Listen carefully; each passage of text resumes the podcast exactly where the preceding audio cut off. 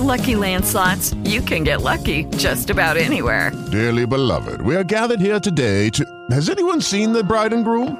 Sorry, sorry, we're here. We were getting lucky in the limo and we lost track of time. No, Lucky Land Casino, with cash prizes that add up quicker than a guest registry. In that case, I pronounce you lucky.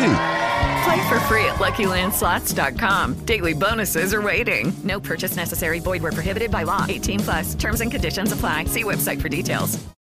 Lucky Land Casino asking people what's the weirdest place you've gotten lucky? Lucky? In line at the deli, I guess? Aha, in my dentist's office. More than once, actually. Do I have to say? Yes, you do. In the car before my kids' PTA meeting. Really? Yes. Excuse me, what's the weirdest place you've gotten lucky? I never win and tell. Well, there you have it. You can get lucky anywhere playing at LuckyLandSlots.com. Um, Play for free right now. Are you feeling lucky? No purchase necessary. Void where prohibited by law. 18 plus. Terms and conditions apply. See website for details. Flashback de Rock a Domicilio.